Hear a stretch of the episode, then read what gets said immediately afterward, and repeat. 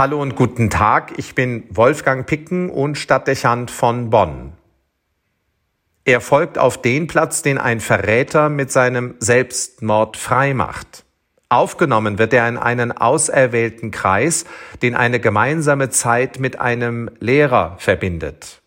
Er war selbst Zeuge dieses Mannes gewesen und hatte bereits über eine lange Zeit Zugang zum Meister, wie sie ihn nannten.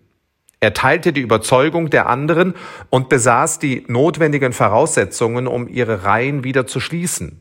Die elf Männer hätten ihn sonst kaum in ihre Runde aufgenommen.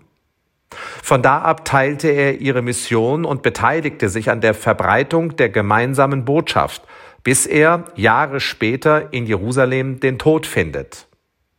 Die einen Quellen sagen, er sei friedlich eingeschlafen, die anderen berichten, er habe das Martyrium erlitten. Seine Gebeine werden später auf Veranlassung der Kaiserin Helena nach Trier gebracht.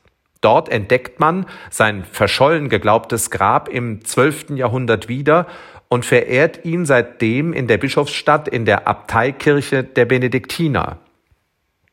Es ist vom Apostel Matthias die Rede der, so überliefert es die Apostelgeschichte, dem Kreis der Apostel hinzutritt, nachdem sich Judas Iskariot aus Verzweiflung über seinen Verrat das Leben genommen hatte.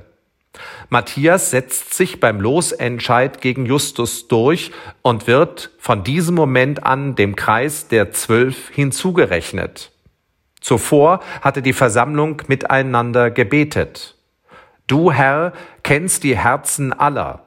Zeige, wen von diesen beiden du erwählt hast, diesen Dienst und dieses Apostelamt zu übernehmen. Matthias ist der Aufrücker und empfängt die späte Gnade, Apostel der Kirche zu werden.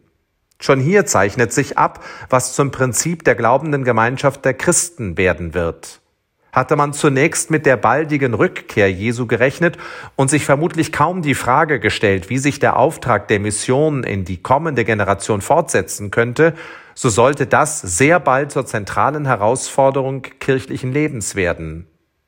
Seit Jahrhunderten wird das Evangelium weitergereicht. Immer wieder ist es notwendig, Aufrücker zu suchen und zu finden, die sich diesem Auftrag stellen und die Mission der Apostel fortsetzen. Die Weitergabe des Glaubens ist kein Automatismus. Sie will vorbereitet und sichergestellt sein.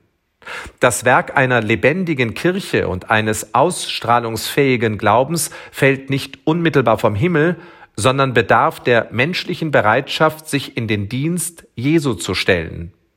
Matthias hat nicht zuerst andere in der Pflicht gesehen, sondern diese Anfrage auf sich bezogen und sie angenommen. Diese Haltung ist nicht selbstverständlich. Man zieht sich, wenn es um Mission und Apostolat geht, gerne aus der Affäre, verweist auf andere Aufgaben und Verpflichtungen und bringt zum Ausdruck, dass andere sicherlich besser geeignet wären. Ahnt man doch, dass der Auftrag fordern wird und zu Konsequenzen führt. Aber es geht nicht um den anderen, es geht auch nicht um die da oben, die es schon machen werden, es geht um mich, ich bin aufgefordert, aufzurücken und in den Dienst des Glaubens und seiner Verbreitung zu treten. Und das gerade in Zeiten, in denen die Kirche von Schwäche und Verrat in Mitleidenschaft gezogen ist. Der Kreis der Elf gilt nur aus der Entfernung als Versammlung ehrbarer und starker Persönlichkeiten. Alle waren sie geflohen. Einer hatte Jesus feige verraten, ein anderer ihn seinen Verfolgern ausgeliefert. Dennoch zögert Matthias nicht, dieser Runde der Apostel beizutreten, weil es um die Botschaft Jesu ging. So rückt er in die Lücke auf, die ein anderer lässt. Auch das eine Szene, die Nähe zur aktuellen Lage besitzt. Aufrücken, wo andere gehen und gerade dann Verantwortung übernehmen.